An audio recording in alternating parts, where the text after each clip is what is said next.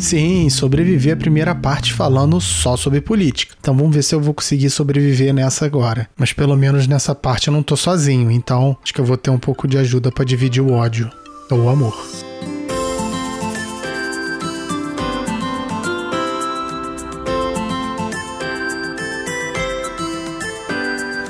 Histórias para Helena, uma produção de Gustavo Aldi. Qual a ideia hoje? Discutir política. Mas assim, não discutir política, aquela coisa, aquela briga que normalmente as pessoas têm de esquerda-direita, você defende tal cara, não sei o que, não é isso. É meio que para tentar mostrar para as pessoas que é possível você conversar sobre temas teoricamente cabeludos, né? Então, para começar essa conversa aqui, eu chamei um cara que não é nem um pouco cabeludo. Pegou mal, né?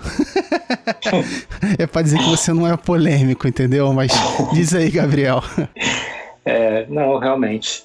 cada vez menos cabelo, cada vez menos polêmica. Sou Gabriel Fonseca, sou jornalista de formação, já tive o prazer de participar de um Histórias para Helena. Caraca, a sua e... segunda participação é tipo histórico, assim, é campeão de participações de Histórias para Helena. Pô, vou querer meu, minha medalha. Vou, vou, vou botar um selinho. Sênior.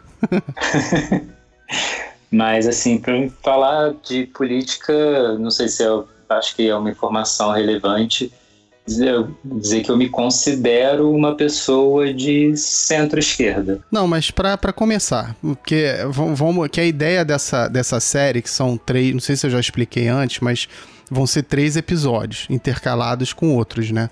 O primeiro é sobre política, porque tem aquela questão de que as pessoas parece que têm medo, ressalvas, não sei, de discutir, falar sobre certos assuntos, e política é um deles.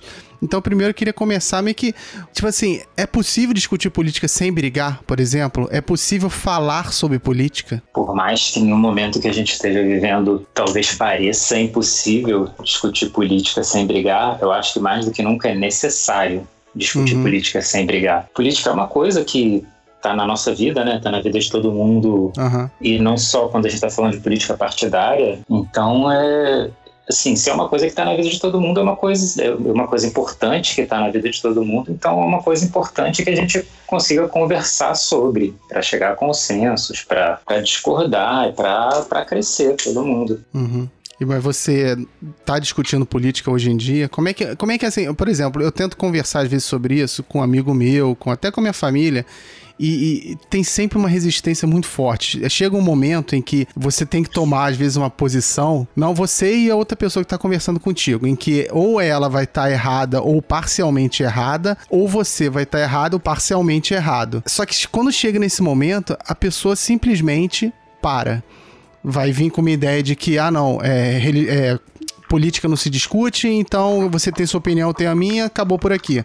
Você passa por isso também? Passo um pouco. Na verdade, eu passo um pouco e fazendo minha culpa, às vezes eu acabo sendo um pouco essa pessoa. Tento não ser, mas é, é normal, é cansativo para todo mundo. E nesse uhum. momento de polarização que a gente vive, é mais difícil. E, e, e, acho que tem uma coisa que foi muito exacerbada, que é a coisa de assim, defender um. Qualquer parte da polarização, que é defender um ponto de vista de todo jeito e, e fechar os ouvidos. É, é meio que como, uma, não, como se fosse uma, uma discussão não mais política, mas de time de futebol, né, cara? Aquela coisa que traz essa coisa da, da, da torcida para discussão política, né? É, uma coisa que não tem não tem racionalidade, porque quando você está falando se um time é melhor, é pior e tal, não tem conceitos muito objetivos. Cada time vai ser melhor numa época, pior em outra, e na verdade é uma discussão que não pretende muito chegar a lugar nenhum. Mas quando você está falando de política, a discussão é para chegar a algum lugar. Uhum, é para e... ter um consenso, né? É, para conseguir chegar. A política é isso, né? É, é assim, a arte da conversa para as pessoas chegarem a acordos, porque isso. nunca vai é. ser exatamente o ponto de vista de um nem de outro, mas você tem que conseguir encontrar um caminho.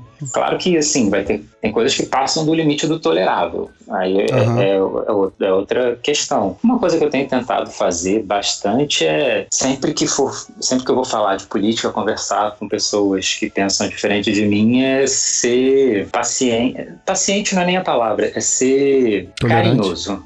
É, tolerante e carinhoso. É assim, tentar, tentar sempre ouvir um pouco mais antes de começar a falar e falar é, sempre de uma maneira amistosa. Tipo, é tentar encontrar os pontos que a gente sabe, porque muitas vezes as pessoas estão discutindo coisas que ambas concordam e, e, e elas vão brigar como se discordassem. E quando no uhum. fundo todo mundo quer, no fundo aquelas duas pessoas querem chegar a um mesmo ponto. Eu acho que pelo, o que eu tento, e eu não sei se transparece assim, eu tento, tento, sempre colocar uma visão que a minha posição não é final, que eu tô aberto para mudar. Que eu acho que muita gente não tá, porque já chega com uma, uma posição pronta, um posicionamento pronto. E assim, mesmo qualquer, assim, qualquer coisa que a gente fale, não adianta nada. A pessoa é super amistosa, é aquela, coisa, aquela pessoa que não vai brigar com você. Mas em compensação, não adianta você falar nada que a posição dela não muda. Tipo assim, é, é, é impenetrável. Isso, pelo menos, eu tento mostrar ou quando eu converso com alguém, que assim, eu não tô com a verdade pronta. Vamos lá, vamos discutir, vamos debater para eu posso mudar a minha opinião. Uhum. Só que é, eu vejo que tem muita gente que, que não, não aceita isso, que não sei se diminui o que o outro tá falando porque o, acha que o que você tem é muito melhor ou simplesmente não sei. Isso é algo que me intriga. É, é eu, eu, é me entrega e eu acho que não tem, assim, eu acho que muita gente que está estudando esse fenômeno ainda não conseguiu chegar a conclusões muito definitivas, né? Tem, tem fatores que você vê aqui e ali, enfim, como a polarização desse momento tá, tá atuando nisso, uhum. como talvez esses mecanismos de rede social que intensificam muito o reforço da, da posição que a pessoa tem, e aí ela se fecha naquela redoma do, de quem pensa igual a ela e tá piorando essas conversas. Uhum. E aí, como quebrar isso, acho que quem o primeiro que conseguir, pô, é prêmio Nobel da Paz. É. Agora, você falou, você chamou, a, você chamou atenção para essa questão da polarização. Uma coisa que eu. Porque assim, eu vou admitir, eu não acompanho política há, há anos, né? Tem pouco tempo que eu começo a seguir essa questão mais política do Brasil. Então, assim, o que eu vejo hoje, realmente, o que a gente percebe hoje é essa polarização muito forte. Mas eu vejo muito, assim, é, da, da questão da comunicação, da tecnologia, que ela tá facilitando pessoas com pensamento muito próximos se unirem e crescerem. Mas será que já não era assim antes? Por exemplo, eu fico pensando, sei lá, 10, 15 anos atrás, existia essa você sabe se existia essa polarização, se a mídia de alguma maneira a, as pessoas eram jogadas ou por um lado ou para o outro? Assim, né? Polarização sempre existiu, mas ela varia de intensidade de uhum. acordo com a época. Né? Uhum. Se pegar pós Segunda Guerra Mundial, a Guerra Fria, era um momento de polarização entre comunismo e capitalismo. Uhum. E aí é, era uma polarização é, forte como uhum. a que a gente vive hoje em dia. É como, só que eu acho que menos intensa, porque eu acho que a maioria das pessoas não estava tão envolvida nisso, tão imersa nisso, por não. Que aí eu acho que é justamente um mecanismo das redes sociais que amplificam muito, muitas vozes uhum. e, e, criam essa bagunça que a gente está vivendo, que a gente ainda acho que é o momento que a gente ainda está aprendendo a lidar com isso. Mas, é assim, acho que tem uma tendência muito grande das pessoas que estão vivendo o momento valorizarem demais o que estão vivendo vivendo, como se antes não tivesse nada disso. Porque muita gente tem um discurso de que agora a mídia está perseguindo o fulano de tal, agora as pessoas estão muito polarizadas, agora tal coisa. E isso sempre aconteceu. E meio que, eu não sei, parece que as pessoas não estão. É, é engraçado a gente falar sempre as pessoas, é tão genérico, mas parece mesmo que o, a história meio que se apagou. A pessoa simplesmente ignora o que, que já aconteceu e acha que a gente é protagonista em tudo. Em tecnologia, em relação social, em política, em qualquer coisa. Eu acho que as pessoas têm, têm essa visão. Acho mais ou menos natural, porque né, uhum. você, você tende a, a valorizar aquilo que você conhece, que você está vivendo, sendo, o resto fica meio apagado. Você vê que as pessoas apagam coisas da história, uma história muito mais próxima, tipo, passa um escândalo, daqui a pouco quando vem outro escândalo, você já começa a esquecer aquele anterior e, e assim sucessivamente. Mas eu acho que eu acho que assim, que esse momento tem uma peculiaridade que é isso das redes sociais. Mas assim, uhum. se você uhum. pegar em termos de polarização, a Guerra Fria, pô, eram países colocando mísseis em países aliados para ameaçar seus inimigos e, enfim, e era, sei lá, Estados Unidos perseguindo artistas por serem taxados de comunistas, no Brasil a ditadura militar, e, enfim, uhum. não dá para dizer que era uma polarização menor também em termos de consequência na vida das pessoas. E eu acho que era muito mais belicótica perigosa, né? É... Hoje em dia a pessoa tá sendo perseguida, ela tá jogada num, num dos grupos. O que que acontece? Ela é, sofre hate nas redes sociais. Pô, é bem melhor do que ser ameaçado de ser preso, de ser assassinado, de, sei lá, de ter um míssil voltado para sua pro seu país. É, eu acho que assim, tem uma parte da, da polarização de hoje em dia que uma das características é que ela é mais, de certa forma, pulverizada porque uhum. né, por causa desse, desse desenho de rede que tem. É, eu vou falar no meu grupo de WhatsApp e aí vamos dizer que os meus amigos ali discordem de mim e aí vai, vai polarizar ali dentro. Então, isso vai se uhum. espalhando em vários nós. E, é, e eu acho que isso também aumenta essa impressão que, que a gente tem de que hoje a polarização é mais, mais forte. Mas eu acho que é, é um momento de polarização, assim, muito forte, que é difícil, uhum. difícil conversar conversar, mas como deve ter sido difícil na década de 60 sentar para conversar um, uma pessoa de direita com uma pessoa de esquerda socialista. Agora, você disse um, um, uns instantes atrás que você é de centro-esquerda. Você sempre foi de centro-esquerda? Por que, que eu estou perguntando isso? Porque até um tempo atrás, até 2018, não nas eleições, mas até 2018, eu era considerado de direita. Só que aí veio toda essa, essa nova, esse novo contexto político e eu fui jogado para esquerda. Agora eu sou de esquerda. Antes eu era de direita, reacionário. Agora, na verdade, eu ainda sou para algumas pessoas um cara de direita, né? Só que para outras eu sou esquerdinha, sou comunista, sou o que for. Eu sei que historicamente o conceito de esquerda e de direita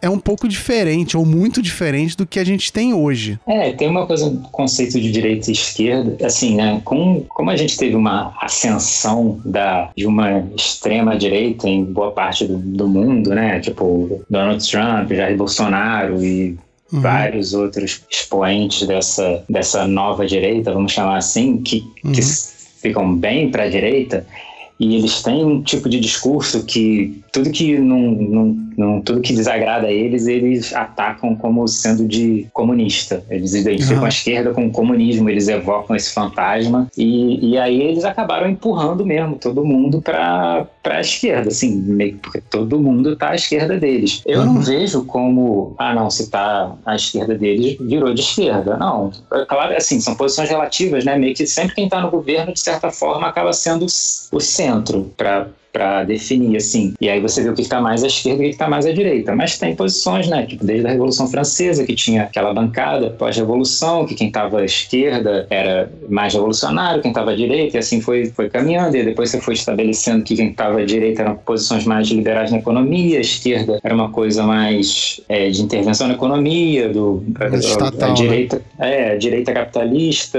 e a esquerda mais socialista. Mas aí você tem gradações. Eu não. Acho que assim, mudou um pouco, causa desse uhum. fenômeno, mas eu continuo vendo a, esquerda como esquerda e, e a, por exemplo, o DEM, que é um partido de direita, era o expoente máximo da direita no Brasil até recentemente, que era uhum. uma direita, né, que era o PFL antes, que depois mudou de nome, virou Democratas. É, você tinha PT numa esquerda que, que acabou vindo para uma centro-esquerda, você tinha o PSDB, que era um centro ali que já nasceu com a ideia de ser um pouco centro-esquerda esquerda, mas foi para uma centro-direita e o DEM ficava mais à direita. E agora, Bolsonaro, você vê o DEM sendo empurrado para a esquerda, mas uhum. virou de esquerda? Não, as é. posições é, econômicas, as posições, a visão de, da economia, de uma série de outras coisas é, é uma visão de direita. Tem, tem essa diferença, assim, de menos Estado na economia, tem, uhum. tem pensamentos, assim, de, de um modelo diferente. É que eu acho que essa parte econômica, ela não, não mudou muito da noção de esquerda esquerda e direita. Mas assim, o que mais incomoda às vezes é ficar jogando qualquer reivindicação social para a esquerda, como se o pessoal da direita não pensasse nisso. E não era para ser assim. Tipo, se você quer defender direito de, de, de, minorias, por exemplo, você é comunista, você é de esquerda. Por quê? Por que defender direito de pessoas que não têm direito ou que têm menos direito é coisa de gente de esquerda, sabe? É, é, é, é meio que eu... aí acaba diminuindo, porque você fala, ah, isso aí é coisa de comunista. Mas, peraí, cara, eu tô querendo o bem das pessoas. Isso é coisa de esquerda ou de direita, sabe? É, eu acho que isso foi um erro grande da direita é, letrada, vamos chamar assim, da direita Essa direita mais democrática, que não, uhum. que não simplesmente sai atacando fake news e, e atacando os outros da direita com quem você, até hoje existem conversas, é, né? Que é a direita que faz uma política mais, mais conversacional. Uhum. É, que, assim, essas pautas foram surgindo por conta dos próprios atores, tipo, né, feminismo, movimento negro, isso não era de direita nem de esquerda. Os uhum. próprios uhum. negros foram é, fazendo seu movimento, as mulheres, e só que aí a esquerda abraçou essas pautas muito inicialmente e a direita, para fazer oposição, tipo, para brigar, para arrumar um espantalho, se apegou num conservadorismo e aí começou a brigar com essas pautas. E aí, uhum. agora acho que é difícil de. Acho que até tem intenções de desfazer essa, isso, mas é, eu, eu concordo totalmente com você, que não é. Isso não são pautas necessariamente de esquerda ou de direita, mas a esquerda acabou abraçando e, e, e aí foi se moldando assim no imaginário. O que às vezes acaba sendo, de certa forma, meio ruim para essa pauta, porque ela entra numa briga que não é exatamente a briga dela. É, que vira uma coisa ideológica, menos social, sabe? Mas assim, eu queria aproveitar agora esse clima de camaradagem, que você concorda comigo e tal. Eu queria propor uma brincadeira. Pra gente, ah. pra meio que mostrar como que a gente pode falar sobre política de uma maneira mais light, que as pessoas não necessariamente precisam obrigar, embora a gente veja no meio cultural, da cultura pop, que as pessoas realmente brigam até por coisas simples. Então é o seguinte, a brincadeira, não é brincadeira, mas a atividade agora é o seguinte, pegando esse conceito mais atual de esquerda e direita, eu vou falar, você também pode propor depois mas eu tá. vou, vou falar sobre oposições que a gente tem na cultura hoje, na cultura, na economia, o que for, mas mais na cultura, né? Ah. E a gente vai ter que definir se elas são de esquerda e de direita, beleza? Beleza. Beleza. Então vamos lá. Contanto que todo mundo que está ouvindo saiba que a gente está fazendo essas definições para não polarizar. É só uma brincadeira. É Calma, é só gente. uma brincadeira. É isso, é só uma brincadeira. Não é para você levar a sério e começar a brigar por causa disso e chamar quem gosta de uma coisa de esquerdinha, tá? Ou de direitinha de fascista pro outro. Então, assim, a primeira proposta que eu tenho é o seguinte: Marvel versus DC. Quem que é de esquerda, quem que é de direita aí? E por quê? Tem que explicar por então, quê. Pra mim, a Marvel é esquerda e a DC é direita. Por, por quê? quê? Ah. Olha os temas que a Marvel abordou primeiro. Tipo, a minha noção de luta antirracista vem dos X-Men, que eu chamava de X-Men na época. Né? Uhum. Os mutantes que sofriam preconceito e lutavam contra isso, o professor Xavier, como se fosse uhum. o Martin Luther King e tal. Então, é uma pauta que acabou sendo abraçada pela esquerda. Tá lá na Marvel. Mas essa questão do, do racismo, por exemplo, acho que os prim, o, o, primeiro herói negro foi a Marvel que fez, se não me engano. Lá na década tá. de, sei lá, 50, 60 talvez. Mais um motivo pra Marvel ser de esquerda. Ser pois a é. esquerda. Não, não, eu concordo contigo. Se eu tivesse ah. que colocar, a Marvel seria de esquerda e a DC de direita. Pô, o Homem-Aranha, fotógrafo, sem grana, estudante, cientista, bolsista, tudo que tá hoje em dia identificado com a esquerda. o cara da balbúrdia. Pô, o. Balbúrdia total. E, e olha a DC, tipo, pô, o Superman. Pô, mó é. eliti, elitistazinho, pô. O cara é elite dos poderes, o cara tem todos os melhores poderes, todos, ah, não sei o que, bonitão. O Batman, milionário, reacionário, espanca bandido. É tudo bem, a Marvel tem o Justiceiro, que também é, é forte. Mas, nos, mas olha só, o Justiceiro, mas... mas... o, mas o Justiceiro é da galera. Tá lá no meio, sabe? É meio, meio down, assim. Não é milionário, pelo menos. Não é né? milionário, pois é, ferradão. É. Não, mas é, entendi. O DC é, é mais DC... elitista. É, com certeza, não, não tem dúvida. Mulher Maravilha, pô, uma princesa da realeza. É, é que o poder DC... dela é jogar um laço e os homens têm que dizer a verdade. Assim, se você pensar também, é um pouco feminista, né? Tá lá dentro do movimento feminista também, né? É, não, tá, enfim, né? Essa não é estanque, nenhuma de verdade é esquerda e outra de verdade, verdade. é direita. Mas nessa brincadeira, eu acho que a Marvel eu classificaria como esquerda e, e, a, e a DC como direita. Mas você falou que concordava e por quê? Não, porque eu acho que é isso. A questão da Marvel ela aborda temas muito mais considerados hoje de esquerda do que a DC.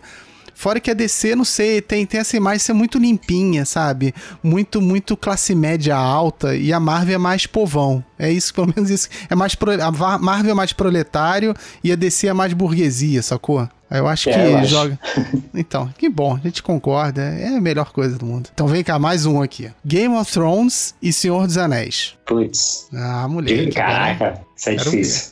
Eu já tenho a minha, minha visão aqui. Como uma pessoa de esquerda, me dói jogar qualquer uma das duas das minhas séries preferidas pra direita, mas enfim. Eu ah. vou. Eu acho que eu jogaria Game of Thrones como esquerda, assim, Os Anéis como direita. Porque Game of Thrones tem mais o tem mais a dubiedade, assim, você tem, sei lá, o Jaime Lannister, que é um personagem de uma casa que no começo você acha, pô, que casa elitista, que casa chata, que casa, né, que casa, ah, é a casa dos vilões. Mas aí depois uhum. você, o cara vai se transformando num herói e, e, enfim, e o final de Game of Thrones tem uma coisa de sair da realeza para ir pro começar uma democracia, para, né, tipo, não, não uhum. chega a ser uma república, mas você vai vendo um movimento histórico nessa direção. E o Senhor dos Anéis é muito estanque, assim, né? Tipo, tem os orcs, que são uma raça que é má. Uhum. Não tem conversa com essa raça. O Sauron é o, a personificação do mal. Uhum. Acabou. E, e, o Aragorn é o rei, é o cara que é o rei, que vai ser bacana e que vai salvar todo mundo e tem aquela figura ali. Então, acho que tá mais identificado com ideais conservadores. Isso, é. Né? Eu, eu fui por esse lado também, que eu acho que o, que o Senhor dos Anéis é muito, tem uma, tem uma aura muito mais conservadora, mais assim,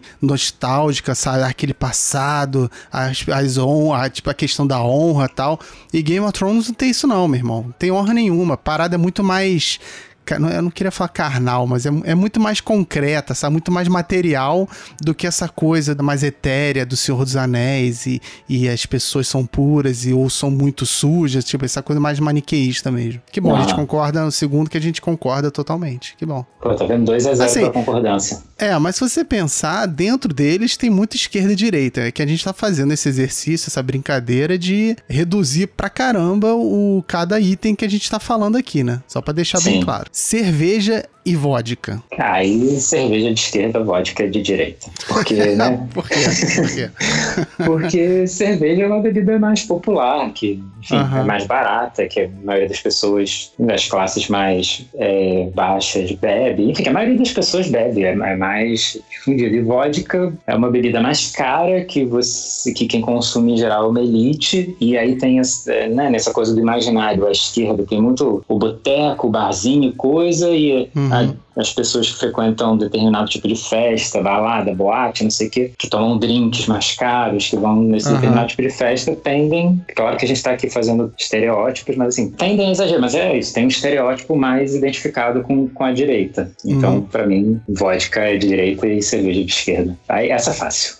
Essa é fácil. Não, eu também, também acho assim, justamente por isso, para essa visão mais popular da cerveja, mais da rua, birosca e tal, e a vodka ser uma coisa mais elitista, a pessoa bebe menos quantidade, é, não sei. É um preconceito que a gente tem, esse estereótipo bobão, mas fazer o quê? É isso. Vamos ver se a gente consegue discordar de algum, cara. Vamos lá. Futebol e basquete. O que, que é de esquerda, o que, que é de direita aí? Sabe o que, que eu acho que esse exercício está mostrando, na verdade? Ah. Que é uma coisa que até atrapalha, na verdade, quando a gente está num momento de polarização que nem esse. Porque eu aposto uhum. que a gente vai concordar que futebol é de esquerda porque é mais popular e basquete é de direita porque é menos jogado. Mas isso aqui no Brasil, né? Porque se pegar, se pegar no uhum. mundo, basquete pode ser bem de esquerda. Se pegar nos Estados Unidos, qualquer, assim, né? Tipo, vai ter muita gente jogando em bairros populares e tal, é um esporte popular também. Então, isso indica que a, a visão que a gente tem sobre as coisas é muito própria, muito local, né? Porque assim, é. eu jogo muito mais basquete do que futebol. Na verdade, eu só jogo basquete, eu não jogo futebol. Teoricamente, basquete para mim é muito, seria muito mais popular. Então, assim, ah. por questão de povo popular, basquete para mim é muito mais de esquerda. Só que eu sei que não é. Porque eu vejo como assim, aqui no Brasil, eu sei que futebol é muito mais popular, então ele vai ser considerado mais de esquerda se a gente for ter, se a gente for jogar para isso. Realmente, se você for para os Estados Unidos, futebol acho que não seria nada, na verdade. Ele é ah, um esporte aí e tal. E basquete é o basquete. Então acho que isso não mostra que a gente vai concordar sempre, mas pelo menos traz uma noção de que independente se é esquerda ou direita, se é futebol, basquete, se é Marvel, DC, os dois são bons. Entendeu? Você é Game of Thrones e Senhor dos Anéis. Ah, só porque um tem uma visão mais de esquerda, você não assiste o outro. Pelo contrário, futebol é muito mais popular no Brasil. Pois é, eu jogo basquete. Tipo assim, não me atraio por ficar seguindo futebol, por exemplo. tudo pode ter um, um lado bom, né? É, você, pode, você tem como conversar e achar pontos. E, e é, o, o, que eu ia falar antes de que esse exercício indicava, mas eu gostei muito dessa sua colocação, mas é também Obrigado. que você vê um fenômeno acontecendo que é, por exemplo, na polarização, né? Que é a pessoa automaticamente não gosta de uma coisa porque identifica aquilo com o grupo adversário. É. Isso é muito ruim, é, isso é, assim, é, é Empobrece uma pra caramba, né? Por exemplo, políticas conservadoras, né, anti-aborto e tal. Eu poderia ser um cara de esquerda contra o aborto. Posso uhum. ser um cara de direita a favor da legalização, da descriminalização do aborto. Ah, contra o aborto e a favor do aborto eu acho até ruim de falar, porque ninguém é a favor do aborto. As pessoas são a favor de que você não criminalize as mulheres por fazerem aborto. Mas, enfim, uhum. de repente é melhor até pensar em outra coisa que talvez fique polêmica. Não, não, deixa não, bom, é palavra bom, mas... Mas é bom, visto quando uma polêmica é interessante. Mas então, aí, aí, as pessoas acham, assim, as pessoas também, essa generalização, né? Mas muita gente acaba, tipo, extrapolando para uma caricatura. Ah, não, então eu vou gostar de Marvel porque Marvel é, é identificado com a esquerda e eu não vou gostar é. de DC porque DC é direita. Isso não faz o menor sentido menor é. sentido. Então eu vou, vou pegar aqui um exemplo que eu acho que não vai ser tão fácil de botar para esquerda ou direita. Console versus PC computador versus videogame, né? Sobre o console. E aí? Quem é esquerda, Cara, quem é, é direita? esse, esse, não, é, esse é difícil. Eu acho que eu colocaria o console como de direita, porque para estar tá jogando no console, eu acho o console uma coisa mais conservadora. Você tá ali focado só no jogo e aí você tem um apego com o Atari, com consoles clássicos e tal, uhum. que eu, eu curto, por exemplo, mas, né? E aí o computador como uma coisa de esquerda, porque você tá usando para jogar, mas tem uma diversidade maior de coisas ali dentro e você mistura elas com mais facilidade. É mais progressista. Mas o console é muito mais democrático no sentido de que qualquer um pode chegar, compra o console pronto e joga. O PC já não é tão assim, você vai ter que montar um negócio, então já fica muito mais difícil. Mas, por outro lado, o console é muito caro, se comparado a como você pode montar um computador que, que dê para jogar. Só que a questão também é, para você ter um, você jogar, por exemplo, você pega um jogo como The Witcher e vai jogar no console, acabou, você bota, ele roda.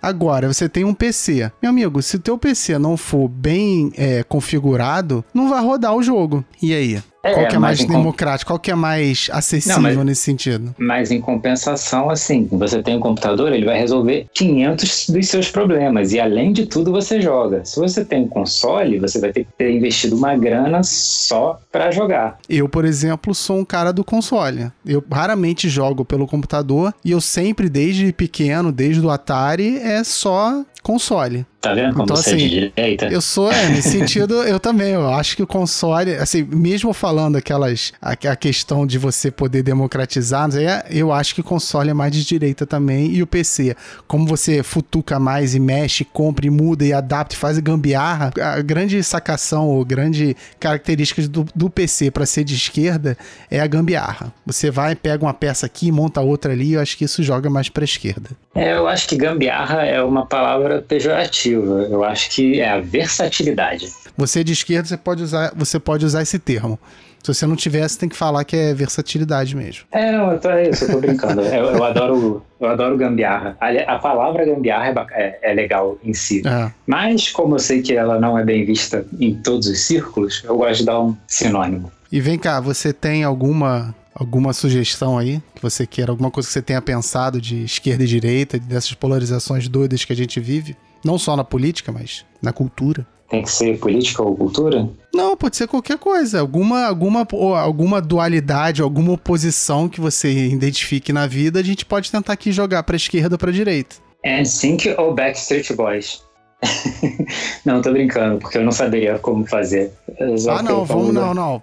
Em, Sync ou Backstreet Boys, vamos lá, cara. Vamos fazer exercício. Então, mas é, é, eu que puxei, agora você que fala primeiro. Ah, é? Cara, eu acho que. Ah, não sei. Eu acho que o InSync é mais de é esquerda e o Backstreet Boys é de direita. Por quê? Não sei. Não sei por quê. É, eu também não sei, só me veio assim, mas então eu vou botar outra coisa. Ah. Rock samba. Pô, Aí você entra no de cerveja e vodka. Rock é de direita e, e, e samba é mais de esquerda. Por quê? Pois é. é. Então, eu, eu, não acho que tão necessariamente, porque o rock também tem. Pode, o rock também é um ritmo popular, assim, né? Mas, não, mas porque rock é, é satânico. Né? Rock é satânico, tu não tá sabendo dessa Então, não? mas aí, é, mas, pô, satânico, né? É, é de esquerda, comunista, que come criancinha. Caraca, Enfim. verdade. Eu, eu não acho tão, tão simples jogar o rock na direita, apesar de alguns velhos roqueiros estarem por aí é. fazendo vergonha. Mas assim, o que, que a gente tira de lição então disso? Que é, às vezes é muita forçação de barra você ter que jogar algo para esquerda ou para direita, que não necessariamente precisa que o importante, pelo menos nessa questão da política, é o bem comum. Política é meio que você tentar chegar a um bem comum de todos os cidadãos. Então, não importa, às vezes, se você tem, você pensa de. Você tá indo para um certo tipo de pensamento, mas aí você tem uma característica diferente. O importante é você reunir e chegar a um consenso. Que é a única maneira de você ter um bem coletivo, né? Isso. Às vezes essa, chegar a esse consenso vai ser mais difícil. Às vezes é. o consenso não vai agradar vai agradar mais a um, menos a outro, vai, ele vai tender para um lado, vai tender para o outro, mas você vai jogando nessas contradições para conseguir chegar a um equilíbrio. E assim vamos virando a história. E com isso tá aí uma prova de que é possível conversar sobre política de uma maneira agradável, sem brigar. Tá certo que a gente tem um pouco o mesmo viés ideológico, né? A gente vai indo mais para essa coisa de centro-esquerda só que eu não era de centro-esquerda, eu era de direita, reacionário, agora eu não sou mais. Então, acho que a gente fica dançando um pouco, passeando dentro desse espectro político. Mas, de qualquer maneira, se você tá aberto para conversar, eu acho que dá para falar numa boa, sem brigar. E assim, por mais que o consenso não seja, não satisfaça todo mundo de maneira completa, pelo menos ele satisfaz um pouquinho, que eu acho que é o importante. Você ceder e saber que também tá sendo considerado, né? Você não fica paralisado, você vai conseguindo construir um caminho para seguir em frente. Que bom. Gostou da conversa? Todo mundo gostou? Que bom. Você é, agora. Vamos fazer mais assim. Vou é. ficar. A gente faz um episódio extra só sobre essas dualidades da vida, de esquerda e direita. Eu, vou pensar em algumas que nessa eu fiquei devendo. E se você que tá ouvindo pensar em algumas, manda pra gente. Vamos ver se a gente vai. Eu posso responder aí nas redes do, do Histórias pra Helena. Por falar nisso, Gabriel, você segue o Histórias pra Helena nas redes sociais? Sigo no Instagram,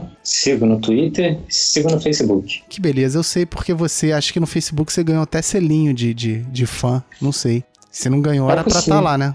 É. é possível. Eu não me lembro, mas acho que eu ganhei sim. É, não, ganhei. Eu lembro até quando eu ganhei meu diamantezinho. Ah, que bom. Então, queria agradecer a tua presença. Na verdade, tua presença não, né? Sua presença virtual aqui no Histórias para Helena e, e volte sempre. Pô, obrigado. Chame sempre que eu voltarei com o maior prazer. Agora Demorou. eu tô chocado que a gente fez esse, essa conversa inteira e não falou de coronavírus. Parabéns. Parabéns pra gente. A ideia é essa, né?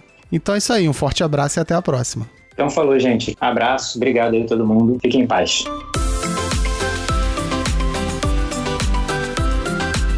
Viu como é possível conversar sobre política sem brigar ou sem desfazer a amizade? Dá para fazer, mas de qualquer maneira, se você quiser me mandar alguma mensagem concordando ou discordando, algum comentário sobre o episódio, é de graça. Tô lá nas redes sociais do Histórias para Helena, no Facebook, no Twitter e no Instagram. Segue lá, até porque quando a gente tiver o próximo episódio dessa série de três sobre assuntos polêmicos, eu vou postar lá o tema, que eu não vou dizer agora porque é segredo. Então é isso aí, valeu!